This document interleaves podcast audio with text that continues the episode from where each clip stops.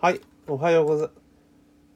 はい、おはようございます。井上です。今日もですね、朝の配信をスタートしたいと思います。まずはね、えー、番組の登録、フォローね、ぜひお願いしますね。登録とフォロー忘れずにね、ポチッとお願いいたします。というところで今日はですね、無限くら寿司についてちょっとね、お話をしていきたいと思います。よろしくお願いします。えー、無限くら寿司って何やねんっていう話なんですけれども、以前の、えー、番組の中でですね、えーはま寿司とくら寿司が GoTo イートね、参加しますよってお話をしていて、で、はま寿司は、えー、プレミアムチケット対応、なんか25%上乗せになった食券対応で、で、無縁くら寿司の方は、えー、ポイントですよね。予約ポイントの、えー、対応しますよっていうお話をさせていただきました。そうするとですね、早速もうこんな記事が出ているというか、もう巷で話題になってるんですよね。えー、GoTo イートで無限くら寿司へと。えー、人数かける1000円でほぼポイントもらえるため次回食事から実質ほぼ無料にというところで、要は、えー、くら寿司の場合は、その GoTo イートのポイント予約ポイントですよね。ですから、ランチの時に予約していくと500円、あ500ポイント。で、ディナーの時で行くと1000ポイントがもらえるという仕組みになってるんですね。で、確かにあのね、くら寿司も考えていて、えー、取引のようにね、取引の場合ってね、今はダメでした、ダメになりましたけど、まあ一番安いの頼んでもね、500ポイント、1000ポイントもらえるっていうルールだったんですが、まああの、くら寿司の場合は、2人以上の予約で、縛りがあって、2人以上の予約で、かつ、えっ、ー、と、最低1000円以上、の利用ですよね。1000円以上の利用がないとダメですよっていう風な縛りがあるわけですよね。まあですから、あの、基本的にはね、一皿頼んで残りゲットみたいなことはできないルールになっています。ですが、えー、例えば1000円分、2人で行って、おのおの1000円1000円食べていって、まあ消費税あるから、えー、例えばね、えー、1人10皿ずつ食べたとしたら1100円ですよね。なので、2人で行ったらまあ2200円のお会計で、で、えー、ポイントが、初回はね、えー、2000ポイントもらえるというところなんですね。だから初回は、あれなんですよ。必ずお金が発生するわけですよね。で、2回、2回目は、で、2回目からポイント払いができるって形になるので、まあ、2回目はまた同じく10皿食べたら、まあ、2200円かかるわけですよね。だけど、前回使ったポイントが2000ポイント、4で言ってば2000ポイント残ってるから、まあ、実質200円で食えるよと。ただまたそれそこで使っているとっていうことなんで、多分消費税分負担だけで食えるぞみたいな感じなんですよね。うん。だからまあ、例えば、えー、一番いいのは9皿ですよね。990、あ、でも9皿だと、えー、会計が1000円いかないからダメなんで、どのうち10皿は食べなきゃいけないって形になると、まあ、200円消費税負担をしていくぞという形になるんですよね。で、これ多分、あれじゃないですか、そのポイント分っていうのは行政がお金を補填するので、まあ実質お店としては売り上げがあるわけですよね。ちゃんと売り上げ分発生するわけですよ。10で10皿食われれば。っていうことなんですよね。で、これ無限で使えるわけじゃないですか。で、なのでこれ別にあれなんですよね。くら寿司的には全然痛くも痒くも多分多分ないはずなんですよね。だって毎回1000円で縛りがあるから、絶対あれじゃないですか。100円分の消費税分の金額が入ってくるわけですよね。お会計。税込みじゃないから。っていう仕組みなんですよ。だからくら寿司自体もこれ多分押してるはずなんですよ。何回も使えますよみたいなこと言っているんですよね。なので、これやれば、まあ、多分前の音声でも言ったと思うんだけれども、結局、くら寿司使う人は増えるわけですよね。増えるからずっと混むわけですよ。で、実際のところ、じゃあこの仕組みになった時にね、あの、じゃあ、えー、10皿ピタッととで止める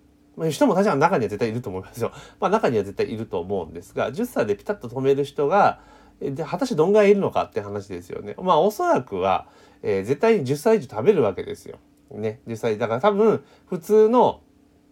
なんて言うんだろう、あの、数、普通の、だから、普段、例えばくら寿司とかみんなで行った時の金額が多分食べる、最低食べるはずなんですよ。だから、例えば、とね、育ち盛りの男の子とかいたら、多分20歳ぐらい食べるわけですよ、絶対に。うん。で、年頃のね、ほんとね、なんていうの、10代、20代ぐらいの子がいたら、多分、15歳とか普通に食べますよね。で、まあ、大人は、例えばね我々の年になってきたらまあ8皿とかぐらいで済んじゃうかもしれないけどでも延べにしたら絶対に例えば家族4人で行ったらあの40皿以上絶対食べるわけですよね確実に。でかつこの1人当たり1000ポイント作って分かってたら多分オプション他にも頼みますよね絶対に普段頼まないような。だから絶対100単価上がると思うんですよ。だもちろん中にはさっきも言った通り、あの、あれですよ。あの、10枚ピタッと止める人もいるでしょうけど、多分ほとんどの人が10枚以上食べるはずなんですよね。うん、だから多分くら寿司にとっても全然痛くも痒くもないしむしろえめちゃめちゃお客さんが逆に来るから、うん、すごくえ集客効果もあってで他の回転寿司とよりも多分、ね、大きく差をつけることができるんじゃないかなとだからこのやり方ね、間違ってないと思いますよね。縛りもちゃんとつけてるし。まあまあ、うまくやったな。で、これに、例えばこれで、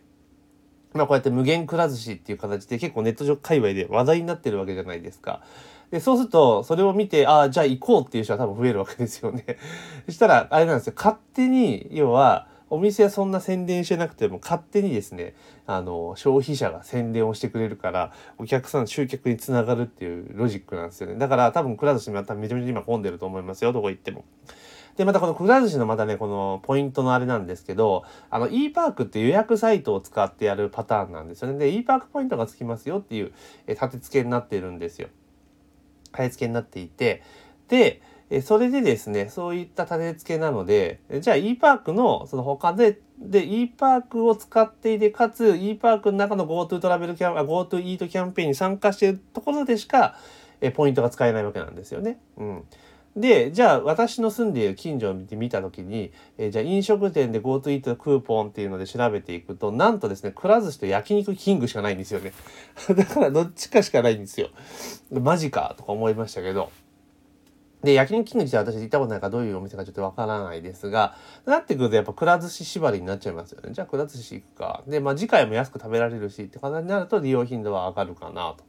いうところでいくと、このくら寿司はこの GoTo イートキャンペーンをすごくうまく使ったなっていう印象が私の中ではあります。だから、多分話題としてはその取引錬金術っていうので、あれ取引の場合は完全にね、あの、お店にとってマイナスの方がめちゃめちゃ多かったわけじゃないですか。だからそこの穴をうまく潰した形で、で、当然これが話題に乗った時って取引の錬金術再びみたいなことで報じられ方するじゃないですか。だから、これ多分作戦勝ちのような気がしています、私の場合は。たまたま、えこうやってうまくいって話題になってっていうわけじゃなくて、もうそもそも最初の段階からここまで設計してたんじゃないかなっていうふうにちょっと思いますよね。うん。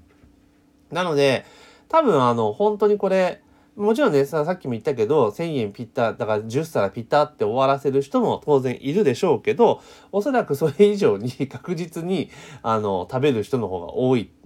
中心になってくると思うので、これ、くら寿司にとっては全然、あれですよね。マイナスはほとんどないですよね。むしろ、宣伝広告費下げ、ね、しなくても、えー、投下しなくてもお客さん勝手に来るぞっていうところで、行政のその支援策をうまく使った例かなっていうところですよね。でもね、それ、本当それこそ、あの、縛りをちゃんとつけてるわけじゃないですか。1000円以上利用とか、あとは、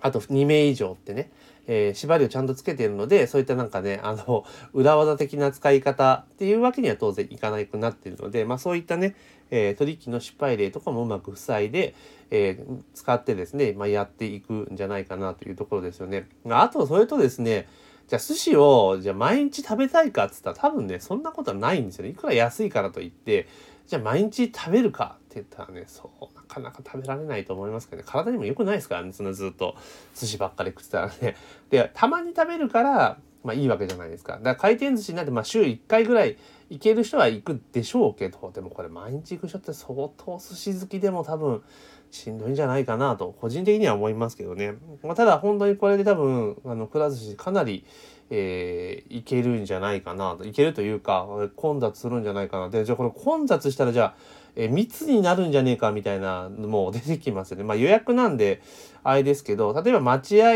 の場所が密になっちゃうぞみたいな。だって回転寿司って、まあ最近そんなね、飲食店自体混んでないから、あれですけど、でもランチタイムとかディナータイムとかの、あの、例えば土日とかね、だったらすげえあれじゃないですか、待合室とかめっちゃ混んでんじゃないですか、ほんと密な状態になってますよね。だそういうのをうまく回避するってこともやっぱしていかなきゃいけないし、じゃあ近隣で駐車場の問題とかも出てくるから、結構ね、周辺大変なんじゃないかなというふうにちょっと思ったりはしますよね。まあ、ただ、えー、くら寿司でね、お安く利用できるのは事実なので、ぜひですね、お近お近くにくら寿司がある方は、えー、e パークのね、会員になって e パークで予約をしてですね、行くと、えー、いいんじゃないかなという気がしますね。まあ私個人的にはスシロー派なので、この回転寿司で行くとね、くら寿司はね、あんま、あんまね、好きじゃないんですよね、くら寿司はね。なんかね、うん、はま寿司の方がいいなって個人的なので、だからちょっとくら寿司にこれで、ね、なお、なお混んでるぞっていうところでいくと、まあ1000円安いけどくら寿司っていうのはちょっと微妙かなっていうのは正直なところですね。うん。なので、まあ、あとはあれですよね、そのくら寿司を例えば、えっ、ー、と、えっ、ー、と、なんだ、1000円分食べて2000円分食べて2回行って2000ポイントぐらいゲットしてあれですよね、焼肉キングで使うっていうのも手ですよね。例えば、まあ多分焼肉キングで食べ放題の店なんですけど、ちょっとごめんなさい、わかんないんですけど、やっぱ家族4人で、えっ、ー、と、2回、えー、ディナー行ったとするじゃないですか。家族4人ディナーね、あの、クラスで。で、まあそれで4人で行った1回4000ポイント、2回で8000ポイントですよね。で、多分家族4人で焼肉屋行って食べ放題とかで食べたとしても、もう1人ね、3000、4000ぐらいだったら、ね、1万6000だから、その分はタダで食べられるってこと考えたら、まあ一番賢いのは、クラス市2回家族4人で行って、え3回目は焼肉キングで焼肉食べるっていうのが、このワンセットが、まあ一番いいんじゃないかなと、個人的にはちょっと思ったりはしますというところ。だからそうですよね。だから、それで、多分、あの、あれですよね。焼肉キングで、焼肉キングはちょっとどうなってるかわかんないですこれ焼肉キングがその使った時にまた1000ポイント入ったら、その、その1000ポイントともう一回取引に行って、えー、じゃねえや、取引じゃねえや、えー、クラスに行ってとか言ったら、焼肉キングも何回も使えるぞみたいなことになっちゃうのかなって気がしますが、まあ、これ本当にうまい例だと思うので、まあ、ぜひね、えー、こう、追随するとこも出てくるかなというふうに思ったりしています。というところで今日はですね、え、くら寿司が GoTo イートキャンペーンを使ってですね、無限くら寿司化しているので、まあ、それについてですね、ちょっとうまくやったなというところを思いましたので、え、それをですね、音声でお話をさせていただきました。えー、ぜひですね、番組のフォロー、あもしくはね、登録を忘れずにお願いしますね。番組の登録、フォローをぜひお願いします。というところで、本日の朝の配信は以上とさせていただきます。今日も一日頑張っていきましょう。